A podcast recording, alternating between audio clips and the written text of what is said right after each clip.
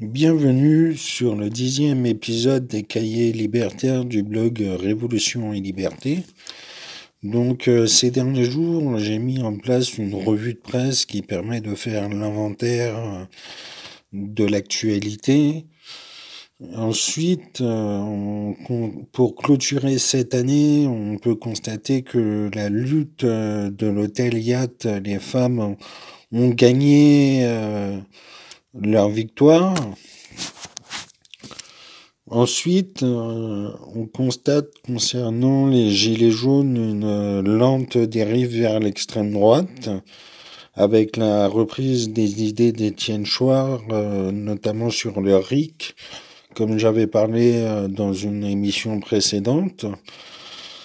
Et on assiste aussi à des dérives euh, des membres fondateurs, euh, enfin du moins représentants, comme euh, Christophe Chalençon qui, sur ses propres propos, s'inquiète qu'il y ait une guerre civile entre le peuple et les élites. Et on assiste aussi à une nomination euh, d'un général euh, pour un poste de Premier ministre, ce qui sous-entend qu'une partie des Gilets jaunes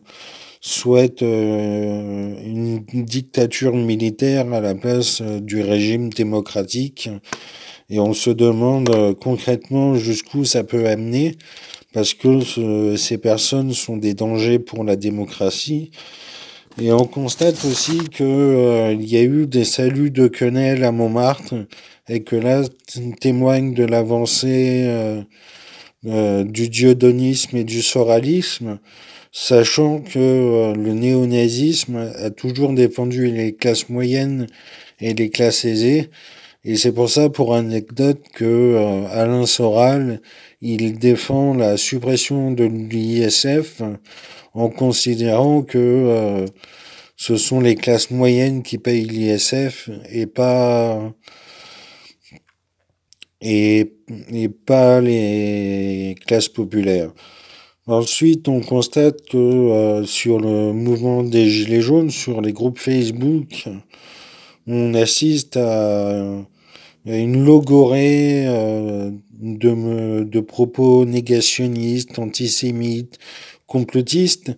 et que euh, si on continue sur cette voie-là, ce mouvement, il est mort-né et que il faudra passer à quelque chose de nouveau. Il paraît que euh, y a un parti politique euh, qui serait mené par Francis Lalanne pour les élections européennes, mais pour le moment, c'est juste de la pure spéculation puisque le mouvement des Gilets jaunes, comme il est très disparate, il se peut que il se peut que dans les prochains mois, il y ait des différentes tensions entre les membres des Gilets jaunes, parce que c'est un mouvement hétéroclite, mais aussi on pourrait euh, aboutir au fait que euh, ce mouvement pourrait s'autodétruire de lui-même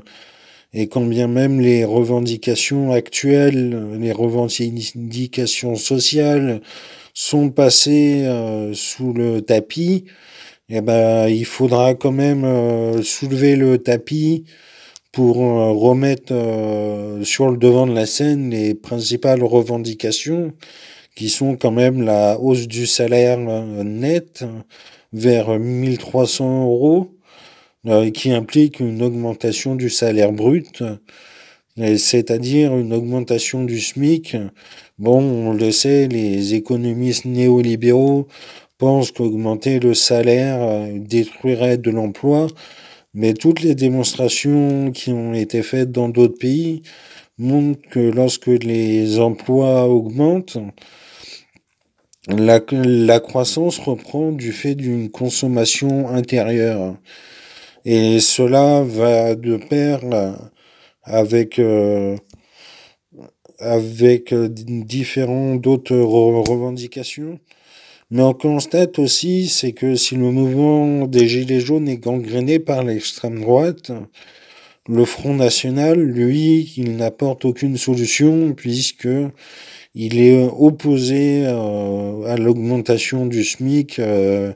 vers 1350 euros. Il préfère baisser les cotisations sociales et les cotisations patronales pour, pour détruire progressivement le modèle social.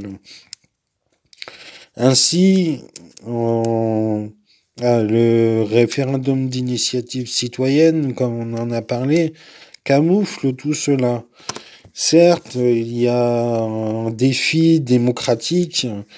puisque euh, jusqu'ici, euh, les élections législatives ne sont pas si démocratiques que ça, puisque euh, Macron, il a une minorité euh, dans les urnes et se retrouve avec une majorité à l'Assemblée nationale. Et c'est ce qui fait, entre autres, qu'il euh, est vraiment bas dans les sondages et qu'il ne faut pas l'oublier. Et que ce n'est pas un référendum d'initiative citoyenne qui permettra de changer la donne puisque c'est l'ensemble du système capitaliste qu'il faut remettre ensemble et réintégrer la démocratie partout. Alors, euh, pour ma part, moi je pense qu'il faudrait une république fédérale afin de donner davantage de démocratie aux différentes euh, assemblées et que les assemblées régionales soient des assemblées euh, législatives qui puissent euh, légiférer euh, selon euh, leur propre pour leur propre pour leur propre loi puisque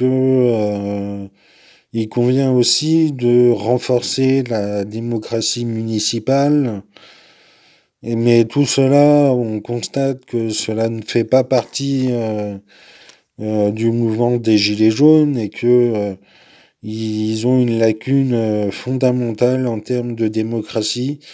et que si ça continue comme ça, ce mouvement va s'écrouler sur lui-même.